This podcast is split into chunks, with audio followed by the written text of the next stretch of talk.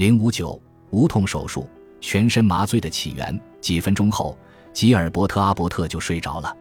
莫顿看了看沃伦，平静地说：“先生，您的病人准备好了，手术便开始了。”两个月后，沃伦在为《波士顿医学和外科杂志》撰写的一篇文章中描述了接下来的事。用他自己的话说：“我立即在颈部皮肤上切了一个大约三英寸长的口子，开始解剖重要的神经和血管。病人没有任何疼痛的表现。不久之后，他开始说话不连贯。在剩下的手术过程中，他似乎处于一种焦躁不安的状态。术后，当被问到他是否感到很强烈的疼痛时，他说他感觉自己的脖子好像被抓伤了。这场接近无痛的手术持续了二十五分钟。当手术结束时，约翰·科林斯·沃伦抬头看着刚才还持怀疑态度甚至愤慨的观众，现在他们陷入了一片敬畏的沉默，一定是因为他们知道自己刚才见证了医学界的一个历史性时刻。他们中的一些人一直在等待着，用嘲弄的字眼对那个傲慢的牙医进行猛烈抨击，而他现在如同英雄般站在他们面前。沃伦凝视着他的会众。仍然对刚刚取得的成就感到震惊，平静地用简短却雄辩的一句话宣布了麻醉的诞生。先生们，这不是骗人的。几年后，更多的手术在麻醉下进行。这位现已退休的老外科医生整理了一下思绪，思考着如何实现他毕生的无痛手术梦想。他在那个后来被称为“乙醚大厅”的神圣圆形剧场对新的观众说。外科医生的新纪元已经开启。他们在对最细微的部位进行探访时，不仅不再有他已经习惯听到的痛苦的尖叫声，有时病人还处于一种完全无感官知觉的状态，有时甚至带着高兴的神情。谁能想到，在脸上娇嫩的皮肤上划一刀，可能会产生一种纯粹的愉悦之感？是不是在最敏感的膀胱里进行仪器的转动和扭动时？可能伴随着一个愉快的梦，在扭转僵直的关节时，会伴随着天象之梦吗？如果安布列斯帕雷、路易德索特、切塞尔登、亨特和库珀都能看到我们如今每日的亲眼所见，他们会多么渴望来到我们中间，再一次完成他们的壮举！已经准备放下他的手术刀，当代外科医生有了新的活力，抓住这个机会，想要重新开启他的职业生涯。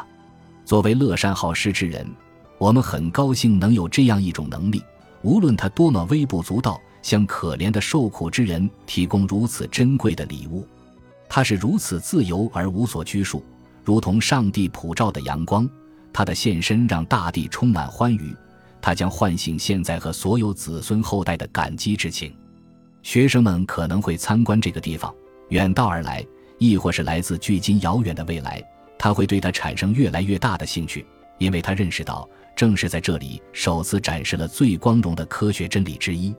在他取得戏剧性成功之后的几周里，莫顿坚持拒绝透露他发明的本质。面对医院权威的无数赞誉，他看到了乐观的未来。他继续将注意力集中在专利、利润和夺取世界市场上。他的传记作者内森 ·P。赖斯后来在他的对一位公共施恩者的审判中估计，十四年中，莫顿凭这一项专利仅在美国出售气体专用权的份额就获利超过三十五万美元。十月十九日写给威尔斯的信描述了他计划采取的方法，但也出现了两个问题。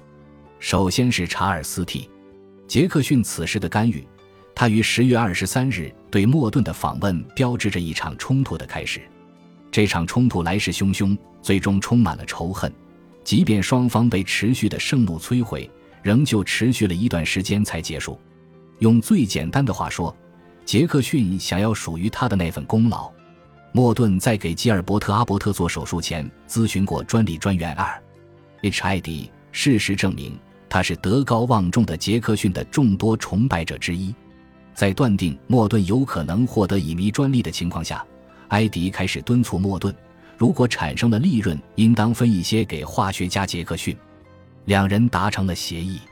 十一月十二日，莫顿和杰克逊都被授予了第四八四八号专利，后者同意转让自己的权利，以换取在美国获取的利润中的百分之十。后来又拿到了一项类似的专利，以覆盖海外销售市场。到目前为止，尽管查尔斯·托马斯·杰克逊一直被描绘成一位颇有成就、备受尊敬的科学家，但有必要描述他性格的另一个方面。如果不知道这一点，就很难理解前述和随后发生的事件。杰克逊是一个才华横溢的怪人，疯狂的种子在他心中牢牢地扎下了根。而在此时，他开始茁壮成长。他于1829年从哈佛大学医学专业毕业，然后在巴黎的医院学习了两年，同时对地质学和分析化学产生了浓厚的兴趣。在从法国返回的航程中，他结识了塞缪尔 ·F. 毕莫尔斯。并向莫尔斯展示了他要带回波士顿的一块电磁铁。当莫尔斯细看这个仪器时，产生了一个设想：极电可能作为一种信息远距离传输的手段。莫尔斯一回到家，就开始了一系列的实验，最终发明了电报。查尔斯·杰克逊毫不犹豫地将其归功于自己。这并不是唯一的例子，他总是有一种奇怪的倾向。想要把一项建议或偶然的贡献宣称为他是某种科学进步的创始人。当陆军外科医生威廉·伯蒙特上尉在一名法裔加拿大捕兽者身上进行实验时，他的腹部已经以一种开放性的伤口愈合，即胃部暴露在外。伯蒙特要求杰克逊对渗出的消化液进行化学分析。当时，伯蒙特和他的实验伙伴亚历克西斯·圣马丁在波士顿。当这位才华横溢的上尉被军队命令向西时，杰克逊试图阻止他那个顽抗受试者的离去，这样他就可以独自进行一些研究。为了掩盖他的欺骗，他声称了一种科学的必要性，别有心计地在一份请愿书上获得了二百名国会议员的签名，在其中描述了他的分析对美国和人类的重要性。如果不是战争部长拒绝了这份请愿书，杰克逊可能会把威廉·伯蒙特的荣誉归功于他，成为美国第一位生理学家。甚至就在1846年的那一年，查尔斯·杰克逊还卷入了另一场他注定要输的冲突，与德国化学家克里斯蒂安·舍恩拜因争夺火棉的发明权。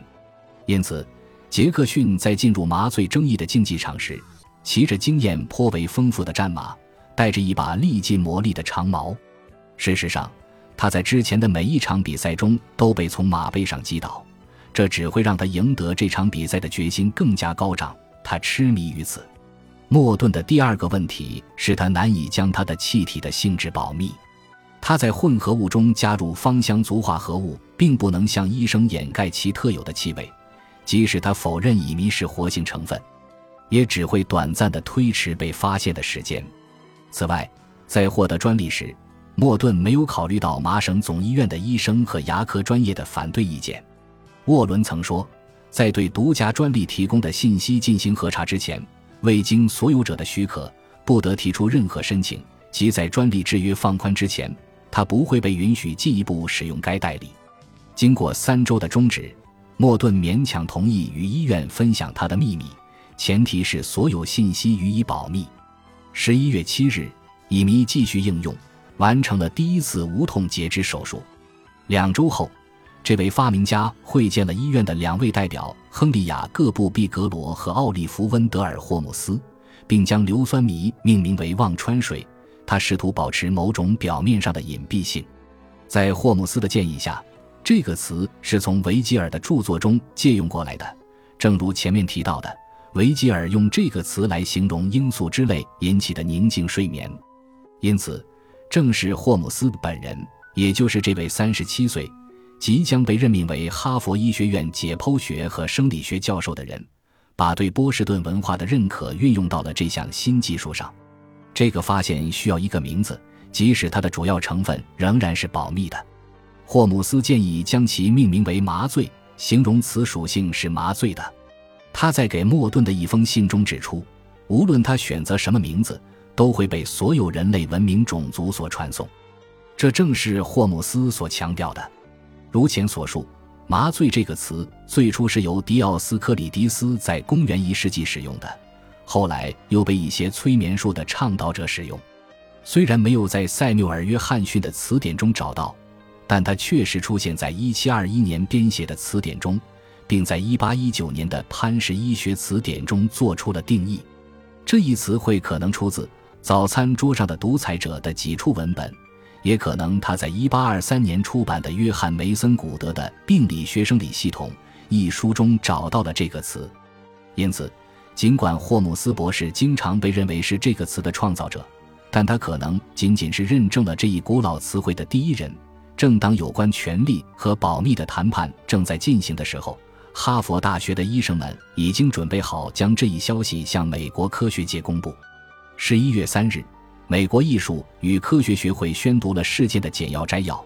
十一月九日，亨利亚各布毕格罗在波士顿医学改善协会的一次会议上投稿了一篇完整的论文。这篇论文最终发表在十一月十八日的《波士顿医学和外科杂志》上。现在这是一件昂贵的收藏品，因为它刊登了第一份正式出版的发现手术麻醉的公告。在那时，毕格罗已经进行了一些实验，还完成了几项临床案例。他即将取代约翰·科林斯·沃伦，成为新英格兰首屈一指的外科医生。这一伟大发现的消息很快就传到了欧洲，其传播方式在今日也很常见。亨利·毕格罗自豪的父亲雅各布给他在伦敦的朋友弗朗西斯·布特寄去了一封信，附上了他儿子论文的一份简报。收到这封邮件后，布特当即安排了一位名叫鲁滨逊的牙医，在他家里的书房里为朗斯戴尔小姐拔牙。在这位女士从睡梦中醒来几分钟后，布特通过信使把消息传给了他的同事罗伯特·利斯顿。利斯顿是伦敦大学学院一位机智而果敢的外科教授。那天是星期六，利斯顿只等了一个周末，就在下周一进行了欧洲首例乙醚手术。